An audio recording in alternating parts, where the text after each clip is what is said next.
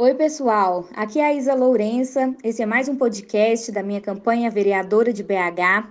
Hoje eu vou falar um pouco sobre a plataforma antirracista construída em um dos seminários que eu fiz durante a pré-campanha.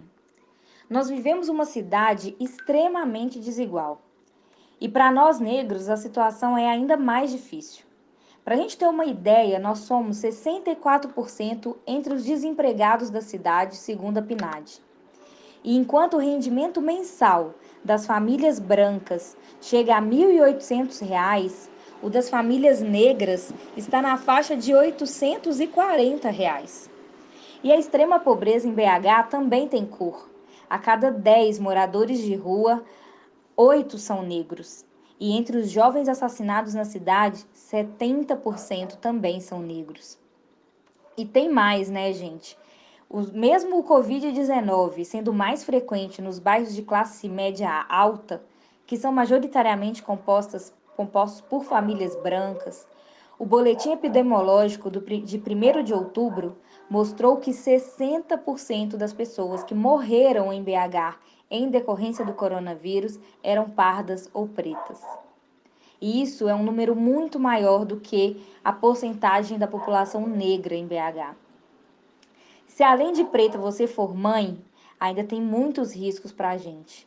Nós, mães negras, temos menos acesso ao pré-natal, sofremos mais violência obstétrica e temos um número de morte durante o parto muito superior do que as mulheres brancas. A mulher negra tem mais chance de morrer, inclusive de aborto, do que uma mulher branca. Bom, gente, o nosso mandato será um ponto de apoio às pessoas negras de BH para a gente ter uma educação que livre a sociedade do racismo.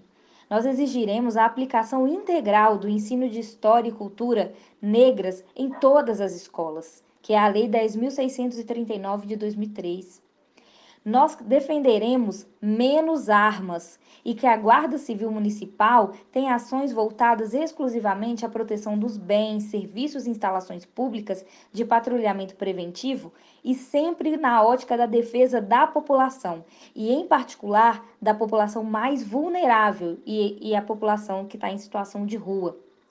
Nós queremos ter uma atenção especial à saúde negra com fortalecimento do movimento social negro nas instâncias de controle de políticas de saúde, com inclusão dos temas de racismo e saúde da população negra nos processos de formação dos trabalhadores da saúde, com ampliação dos serviços de saúde à periferia para facilitar o acesso à população desses territórios nós queremos ter uma atenção ao combate ao racismo no atendimento às gestantes negras, atenção voltada ao tratamento das doenças falciformes, diabetes, hipertensão arterial, anemia hemolítica, que são doenças que afetam com mais incidência as pessoas negras. Nós também lutaremos por investimento em cultura, em esporte, em lazer nas periferias. Lutaremos por liberdade religiosa, especialmente as religiões de matriz africana, e em defesa do patrimônio dos quilombos. E por políticas de promoção de emprego e principalmente nas regiões periféricas da cidade.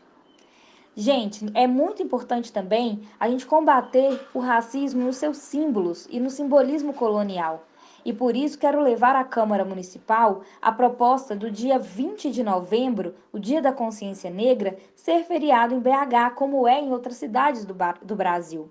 Também quero levar à Câmara a exigência de que os nomes das ruas que se referem a escravocratas, racistas e ditadores em BH seja alterado por nomes de referências no combate ao racismo e na defesa dos direitos humanos.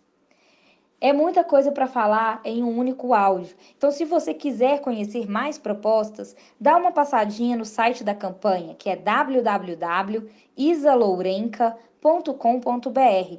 Lá você encontra mais das nossas ideias. É isso, galera. Até o próximo áudio.